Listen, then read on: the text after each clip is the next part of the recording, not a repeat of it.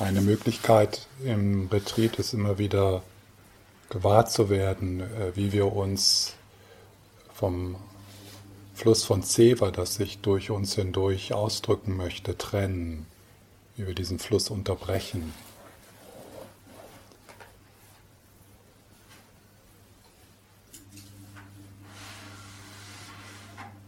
Die Momente, wo Herzensenge im Vordergrund ist und nicht Herzensweite. Also Herzensweite, Ceva.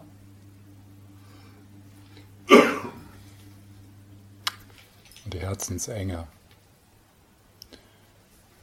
Und äh, sich vertraut machen mit, dieser, mit diesem Öffnen und mit diesem Schließen.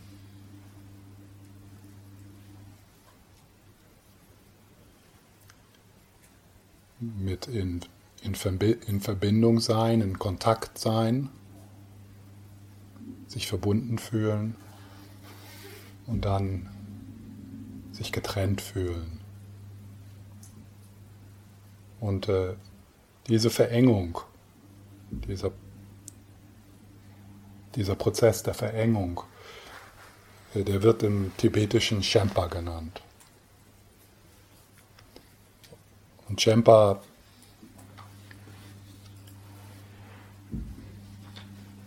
Shempa ist dieser Moment, wo etwas passiert, wo dein, könnte man sagen, wo dein Knopf gedrückt wird. Nee, das, ja, hört sich irgendwie besser im Englischen an. Where your button is pressed.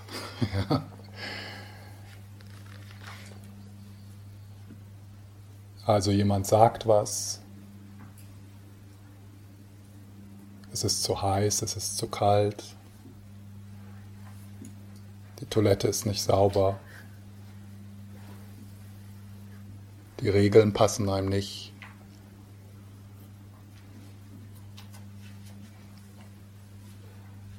Vom, vom Inneren ein, ein, ein, ein vorbewusster Prozess zeigt sich.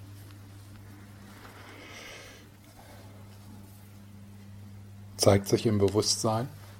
Das kann Erinnerung sein, das kann eine Sorge sein. Und dann bemerken wir diese Verengung, diese, was man auch so als Reaktivität beschreiben könnte.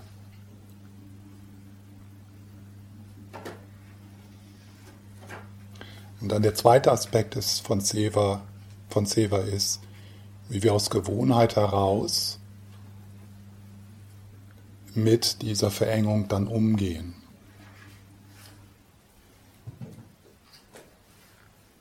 So, eine Möglichkeit ist die Unterdrückung. Eine andere ist die Projektion. Es sind die anderen. Es sind die Regeln. Es ist das Wetter. Es ist die Temperatur. Also Verdrängung, Projektion. Und das andere ist das Ausleben, also diesen Impuls auslesen, ausleben. Zum Beispiel durch Gewalt. Also du kannst deinen eigenen Schmerz, du hast nicht genügend Raum für den eigenen Schmerz und wirst dann gewalttätig.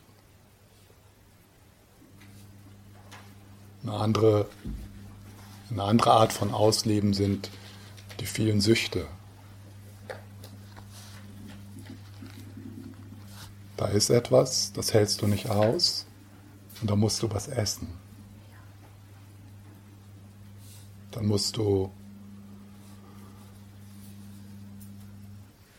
auf dein Mobile Phone, äh, auf dein Handy, ein komisches Wort, dein Handy gucken und dir den kleinen Dopaminkick holen.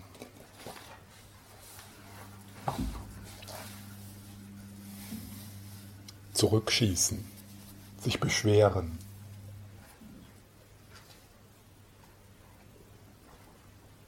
Und wir können hart werden, verurteilen. Ja. Und äh, diese, diese Prozesse die kommen auch dann natürlich aus unserer Geschichte. Und im Buddhismus dann nicht nur die Geschichte dieses Lebens, sondern auch weiter zurück.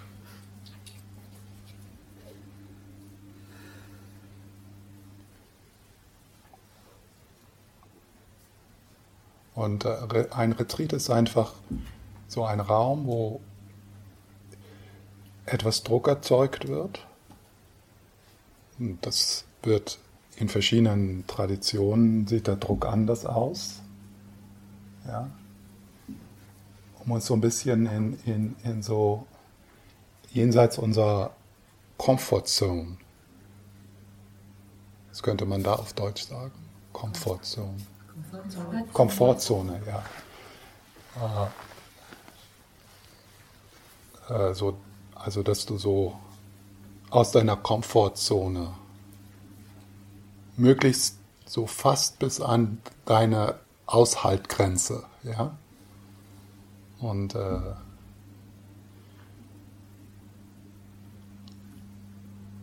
und das ist dann, das ist dann spannend, das so zu bemerken. Oh, ja, da, da bin ich, da bin ich getriggert. Und, und vielleicht ist es hilfreich, äh, in diesem Gewahrsein und in diesem Vertrautsein, vertraut werden, äh, das tatsächlich dann auch Schemper zu nennen. Also es ist nur so ein Wort, äh, das sehr viel beinhaltet. Aber es ist so, oh, Schemper. Manche würden sagen, oh, Mara ist wieder da. Ja.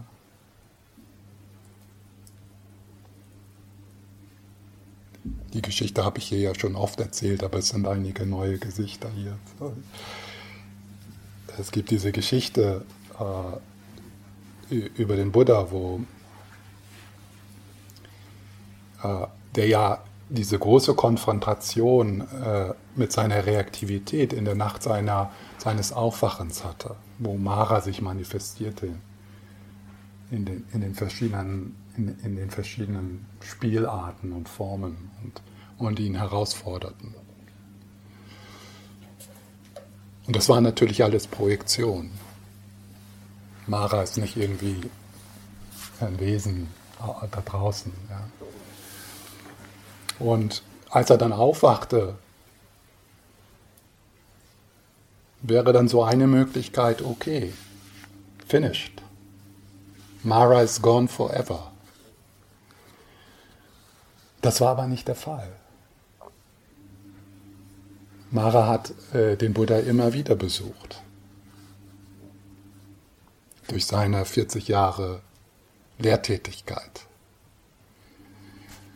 Und äh, wenn dann Mara zu Besuch kam, dann wurde sein Sekretär immer ganz nervös der wollte den so abwimmeln. Ja, den Mara. Loswerden. Damit der Buddha nicht gestört wird. Und, äh, aber was der Buddha gemacht hat, der hat Mara zum Tee eingeladen. Komm Mara, setz dich hier hin. Und dann hat er gesagt, ich sehe dich, Mara. Ich sehe dich. Ja, und dann haben die gemeinsam Tee getrunken. Und,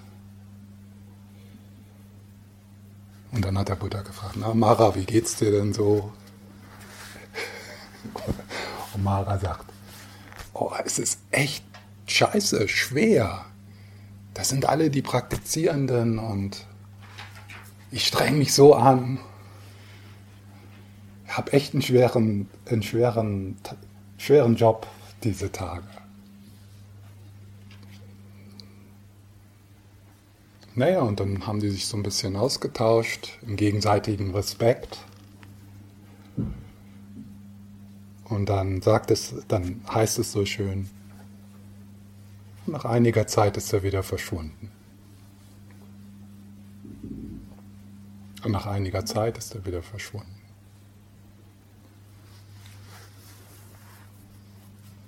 So, was ist dein Mara?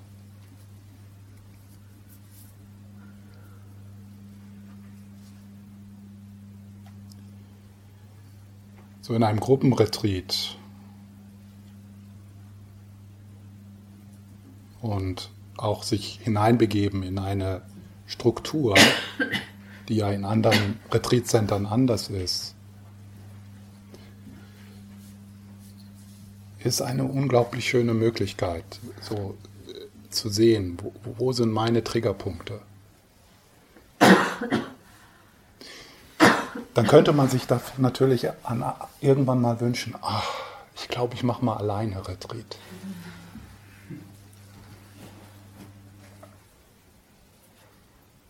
Aber natürlich, Mara besucht dich auch dort. Und die größte Gefahr ist, dass du dann denkst, dass du keine Mara hast.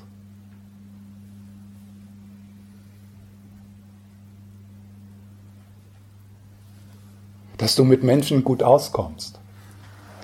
Dass du unglaublich tolerant bist, da allein in deiner Hütte.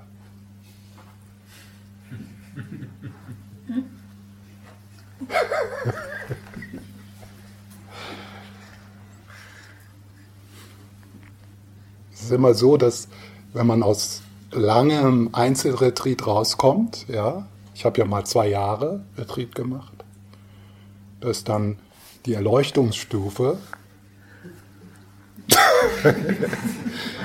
und das ist dann der Moment der Heirat.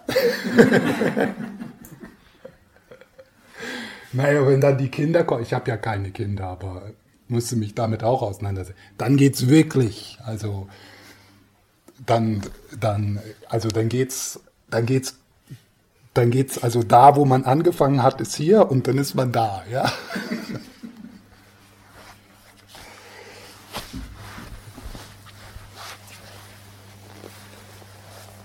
Mara, Shempa der Mom Moment, wo du getriggert wirst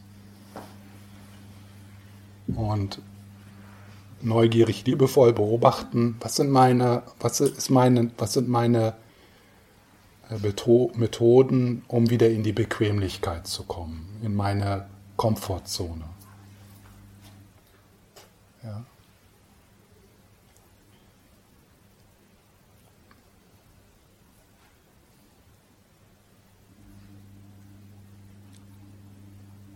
So, diese, diese Tendenzen, diese Prozesse, die sind, die sind, die haben ihr eigenes Leben.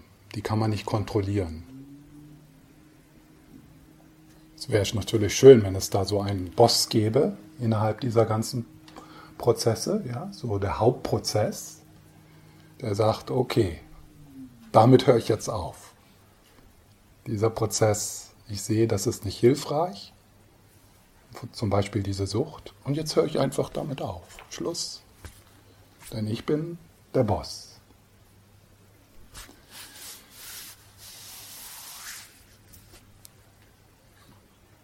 Also Kontrolle funktioniert nicht. Auf Mara einprügeln ist das Schlimmste, was man tun kann. Denn dann wird der, wow, dann gewinnt er an Kraft. Jeden, jeden Schlag, den saugt er auf und, und nimmt diese Kraft in sich auf.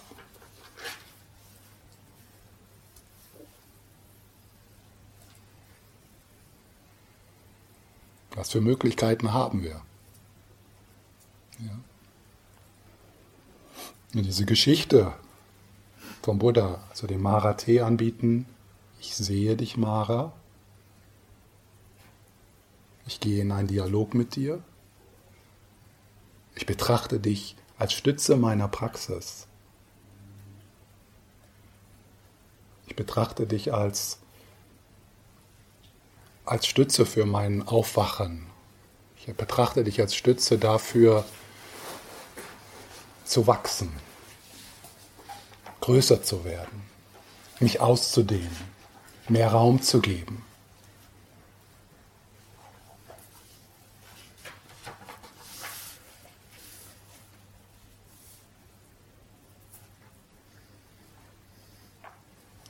Und wenn du das tust, kleine Schritte, das heißt also liebevoller sein. Nicht jedem Impuls sofort nachfolgen. Innezuhalten. Ich sehe dich, Mara. Wer bist du? Aus was bist du gemacht?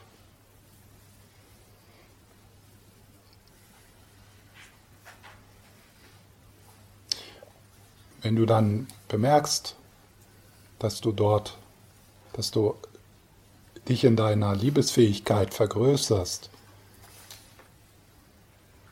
dann ist das natürlich, dann ist das natürlich, was dann passiert ist, dass die Prozesse und die Tendenzen, die du in anderen Menschen wahrnimmst, dass dafür auch mehr Raum ist. Dass die dich weniger triggern. Also wenn du dann etwas wahrnimmst in jemanden, das dich vor zwei Jahren wirklich noch getriggert hat, und du merkst, oh, da ist nicht mehr, da ist kein Haken mehr. Da springe ich nicht mehr an. Ach, oh, da bin ich frei. Das ist ein Buddha-Moment. Oh, da bin ich frei. Das funktioniert. Wenn das mit dem funktioniert, dann weiß ich, das kann mit allem funktionieren.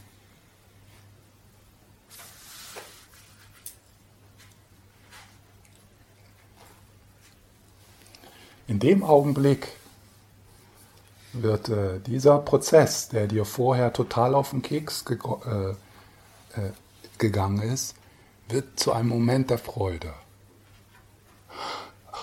Da ist es wieder. Wow, das geht durch. Ich bin frei.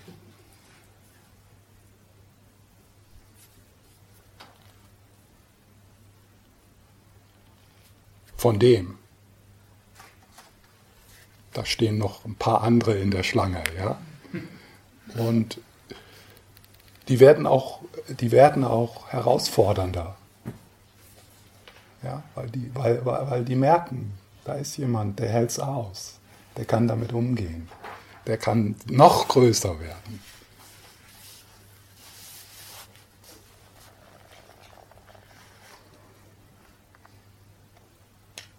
Also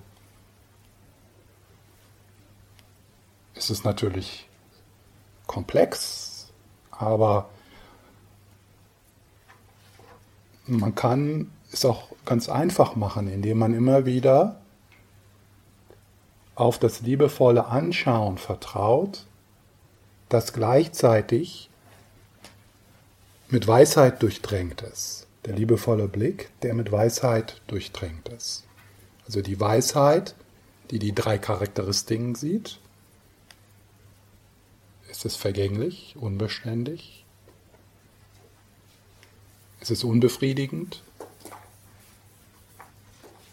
Es ist nicht du. Du bist nicht deine Impulse. Du bist nicht Mara. Und dann, wenn man so ein bisschen noch mehr in die Leerheit geht, dann hat man Momente, wo man sieht, oh, da ist gar nichts.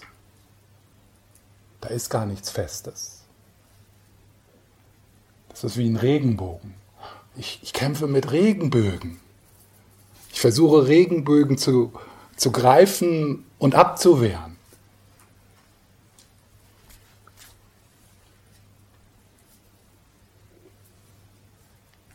Und das hat einfach damit zu tun, dass du neugierig wirst.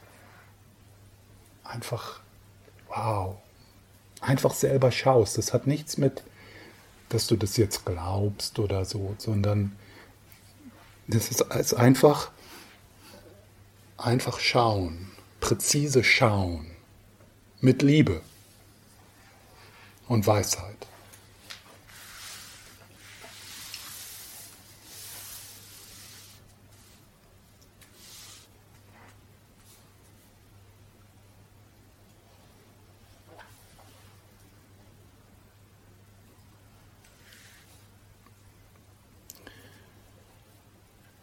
Das will ich jetzt noch so dazufügen. Da werde ich noch später ein bisschen tiefer reingehen. die tiefe Ursache für Mara. Also das Auftreten dieser, also die, die, diese Kapazität, die Fähigkeit, die du hast, getriggert zu werden und dann deinen Bemühungen wieder in deine Komfortzone zurückzukommen. Äh, die tiefe Ursache, das wird im Buddhismus manchmal im Englischen Ignorance genannt, also Verwirrung. So eine, es ist so eine grundsätzliche Verwirrung. Und diese Entf äh, Verwirrung entsteht durch die dualistische Trennung, eine Trennung von dem Subjekt und dem Objekt. Ja, so, Subjekt, Objekt. Ich, das Mini-Ich, das fest und solide hier ist und eine Welt, die da draußen existiert, unabhängig von mir. Ja. Das ist also das, dieser, das Subjekt, damit identifiziere ich mich mit dem Mini-Ich. Und das andere, das Objekt, das von mir getrennt ist und mich angreift mich kritisiert, nicht die richtige Temperatur hat, nicht den richtigen Geschmack, nicht die richtige Meinung, ja, nicht den richtigen Charakter, nicht die richtige Farbe, nicht das richtige Wetter. Und äh, dieser Dualisti, diese dualistische Trennung, die ist so fest in uns, dass es schon fast absurd sich anhört, wenn ich sage, dass diese Trennung eine Illusion ist.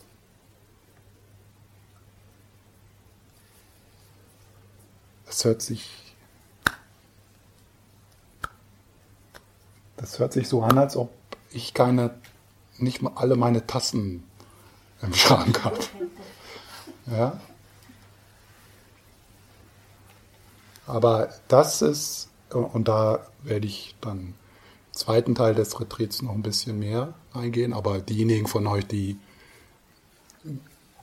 Belehrungen aus den verschiedenen buddhistischen und anderen Traditionen haben sich sicher schon, haben das schon mal gehört. Und habt ihr sicher auch schon mal drüber reflektiert. Ja? Aber jetzt, wo wir sind, in diesem Augenblick, ist es vielleicht erstmal nicht so vielleicht konzeptuell verstehbar, aber erfahrungsmäßig kann das auch immer wieder aufblitzen. Aber wir haben ja die Methode des liebevollen Weisheitsblicks.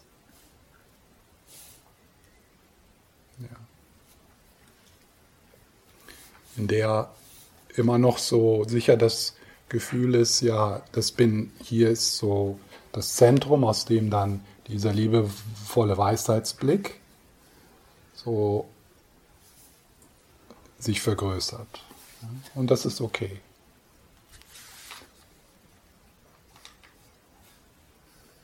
Weil das dann den Raum schafft, mal zu gucken, wer guckt. Ja? Mal zu gucken, wer guckt. Ist da einer, der guckt?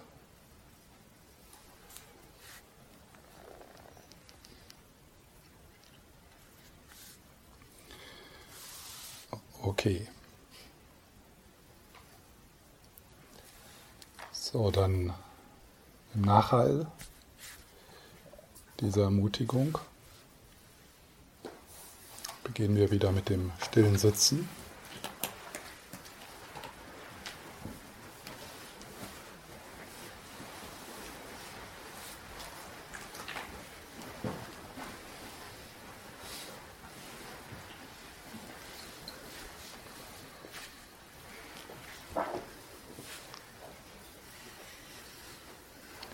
Lass dir genügend Zeit, dass du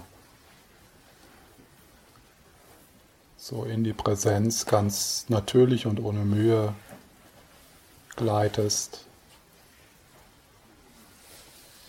Sozusagen ankommen.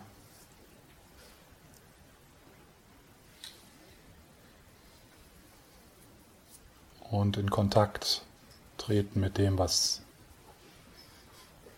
dort ist, was für dich in diesem Moment geschieht.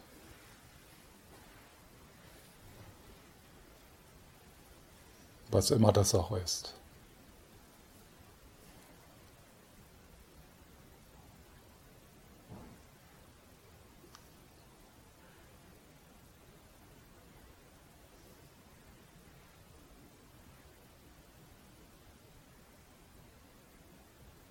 mit dem Atem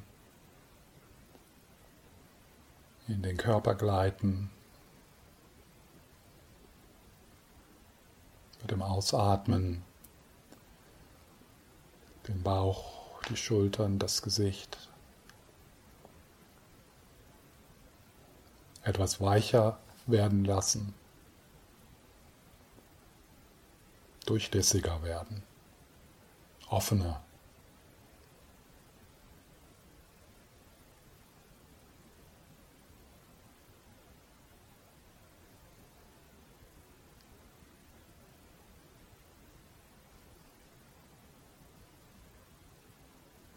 Herz wie der Himmel.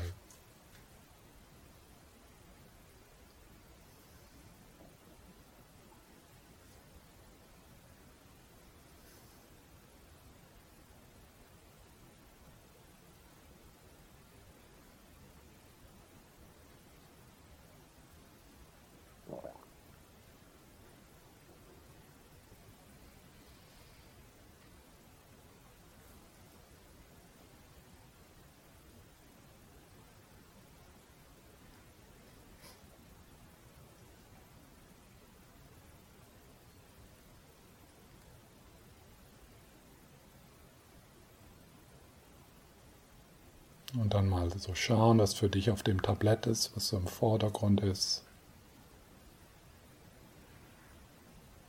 Der Atem.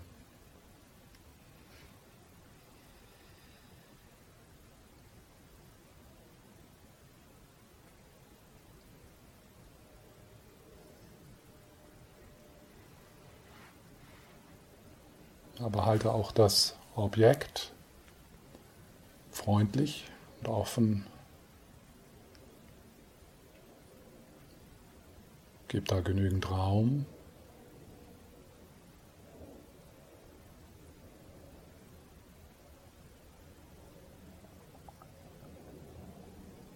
Und achte darauf, dass das periphere Gewahrsein sich nicht zu sehr schließt.